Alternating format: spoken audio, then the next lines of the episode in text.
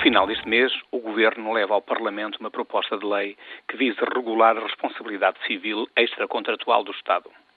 Pretende-se com esta lei aumentar a responsabilidade das entidades públicas, sejam elas administrativas, jurisdicionais ou políticas, por erros praticados que lesem os cidadãos e facilitar o pagamento das indemnizações que aos mesmos sejam devidas por danos sofridos em resultado da ação do Estado. É bom lembrar que a lei que atualmente regula esta matéria é a mesma que vigorava no tempo de Salazar e que duas tentativas já feitas para adaptar a uma noção de cidadania democrática, uma por um governo do PS e outra por um governo do PSD, foram falhadas porque os executivos que as propuseram acabaram por cair. Nos termos da legislação anterior, era sempre muito difícil, por maior que fosse o erro de uma autoridade pública e por maior que fosse a lesão para um cidadão ou uma empresa, fazer a prova da culpa e por isso o Estado nunca era penalizado, ou era ou apenas de forma ridícula.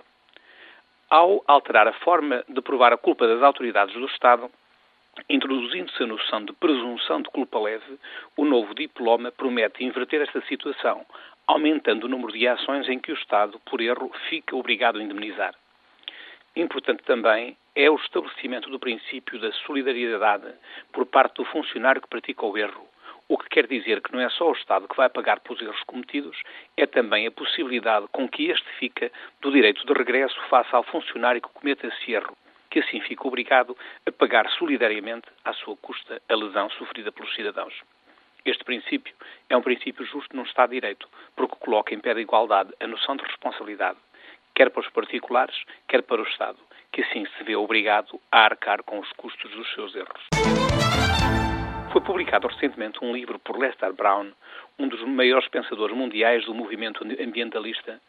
chamado Plano B, que deveria ser de leitura obrigatória para todos os responsáveis políticos que têm que decidir pelo destino dos povos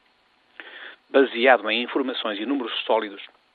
este livro dá-nos uma noção devastadora do colapso para que se encaminha o planeta, devido aos maus tratos e à desregulação provocada pelo homem na corrida desenfreada pelo progresso técnico e pela industrialização selvagem de alguns países.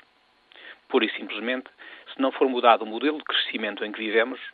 a explosão do crescimento de potências como a China e a Índia levará a um aumento de tal natureza do consumo de matérias-primas e dos recursos a um aumento da destruição da floresta e da necessidade de destruir áreas de cultivo para ocupação de solos necessários para estradas, habitações, equipamentos industriais e estacionamentos, que colocará o modelo de economia que conhecemos à beira do fim e a nossa civilização à beira do colapso. O mundo que então nos aguarda será um mundo com os estoques de petróleo à beira do fim, com florestas dizimadas, com desertos em expansão e redução drástica nas quantidades de pesca disponíveis. Este colapso pode ser evitado, mas para isso é preciso criar junto dos governos do planeta uma consciência de cidadania global que por enquanto não se divisa.